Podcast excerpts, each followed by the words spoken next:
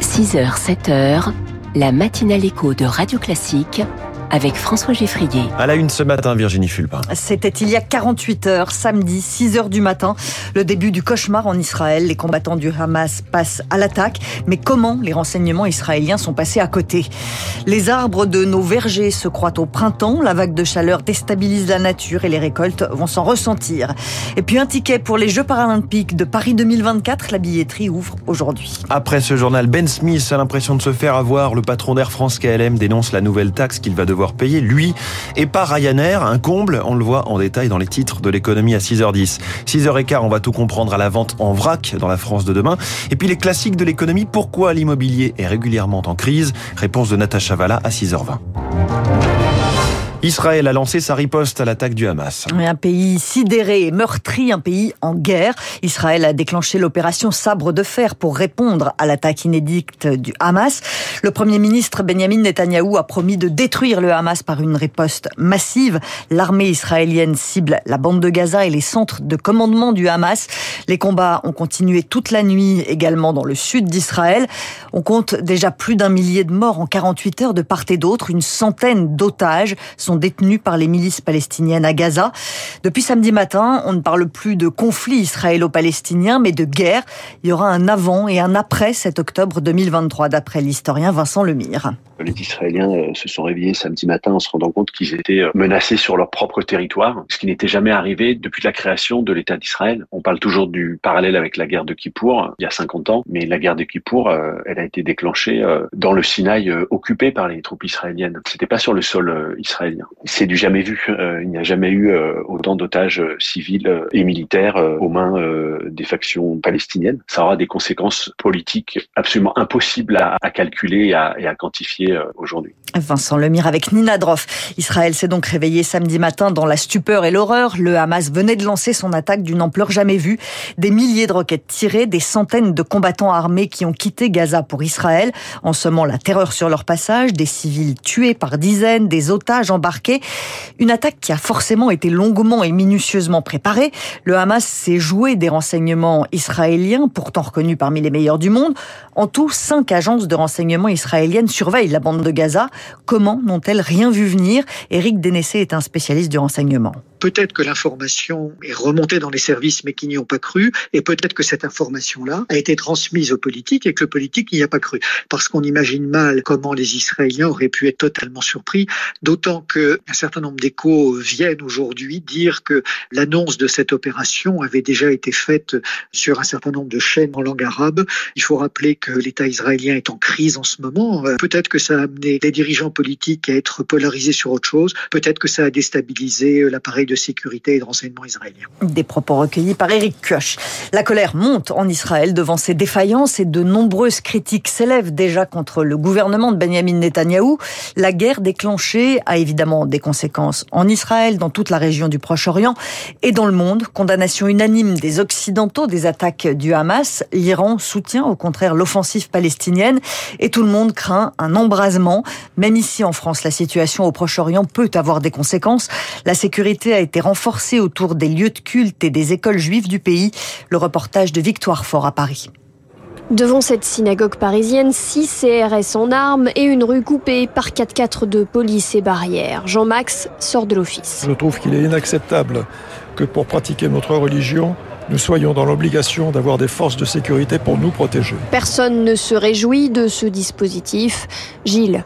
À mon avis, c'est nécessaire. On est là, bon, on en fait attention, on est à l'affût. Les fidèles, fatalistes, ne veulent pas succomber à la peur. Pourtant, le cri fait formel. À chaque fois qu'il y a des événements au Proche-Orient, il y a une augmentation des risques antisémites en France.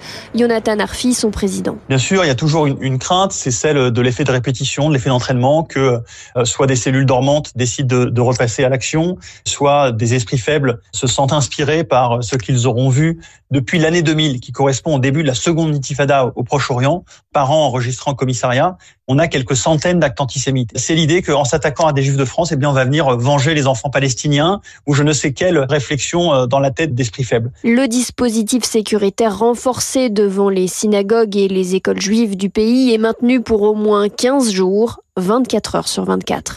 Et ce soir à 18h30, le CRIF et les institutions juives de France donnent rendez-vous place d'Israël à Paris pour un rassemblement en solidarité avec les Israéliens. Radio Classique 6h05, les Arméniens de France se mobilisent pour les réfugiés du Haut-Karabakh.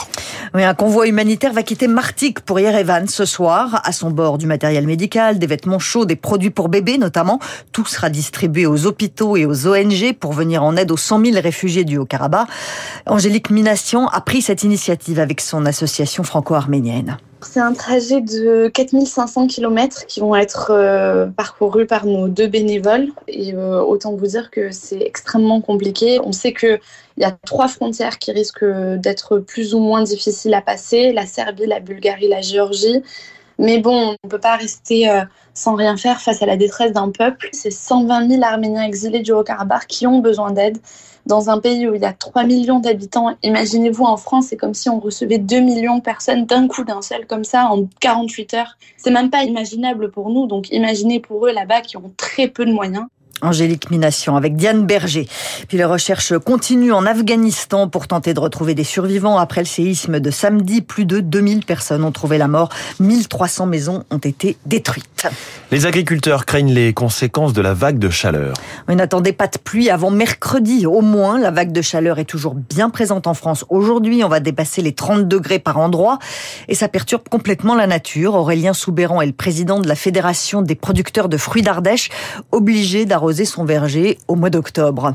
Habituellement, tout le monde arrête son irrigation euh, aux alentours de début voire mi-septembre, parce qu'après il y a des pluies euh, automnales qui arrivent et qui permettent de subvenir aux besoins des arbres, ce qui n'est pas le cas actuellement. Nous pallions donc à cette sécheresse et à ces chaleurs avec euh, l'irrigation. Le risque, c'est qu'on peut avoir des arbres qui se remettent à fleurs. Si jamais on avait des fleurs qui sortaient en grand nombre fin d'automne, on n'est pas sûr qu'au printemps prochain, les arbres soient en capacité, même s'il fait un hiver froid, de refaire des fleurs correctes pour avoir une production normale, si je puis dire. En Guadeloupe, des écoles sont fermées à partir d'aujourd'hui aux Abîmes, la commune la plus peuplée, après une alerte sur la qualité de l'eau.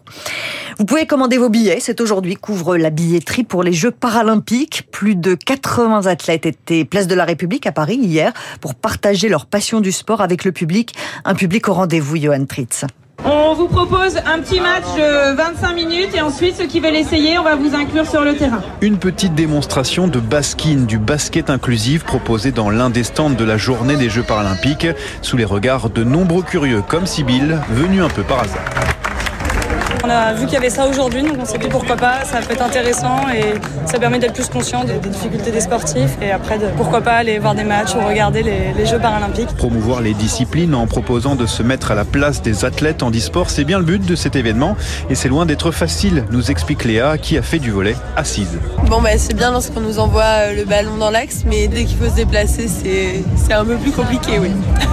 Erwan et Valérie viennent tout juste de sortir du tennis fauteuil, fatigués mais conquis. Je transpire. Il y a la sensation d'être assis et de devoir finalement gérer son corps et son, et son fauteuil pour arriver à taper dans la balle, c'est autre chose. Surtout lorsque l'on défie la numéro 1 mondiale chez les juniors, Xenia Chasteau. Comme elle, de nombreux athlètes étaient présents pour cet événement important. C'est sûr qu'en termes de visibilité pour nous en tant qu'athlètes, ça aide. C'est vraiment un énorme plaisir pour ceux qui préparent ces, ces jeux et aussi pour les spectateurs. Il y a une très très belle ambiance on adore ça. Des spectateurs qui ont même pu repartir, pour les plus chanceux, avec des places pour assister aux Jeux paralympiques de Paris. Et puis, Antoine Dupont pourra-t-il disputer le quart de finale de la Coupe du Monde avec les Bleus contre l'Afrique du Sud dimanche prochain On aimerait bien. Bah, son chirurgien va nous le dire aujourd'hui, il va nous dire s'il peut rejouer au rugby tout de suite ou pas. Suspense donc, rendez-vous à, midi, c'est écrit dans tous les journaux. Hein. Le rendez-vous, c'est quasiment, euh, c'est tout comme si on n'a pas une visio en direct de la salle d'examen. Merci beaucoup, c'était le journal de 6h signé Virginie Fulpin. À tout à l'heure, 7h. Dans un instant, Air France plus taxé que Ryanair, y compris en France. Cela semble hallucinant. Ça va s'aggraver, dénonce son patron Ben Smith. Explication dans les titres de l'économie dans un instant. Puis zoom sur le vrac et le réemploi avec Célia Renson, co-autrice du livre Vrac mode d'emploi. Première invitée de cette matinale écho. Ce sera dans la France de demain. Radio Classique 6h.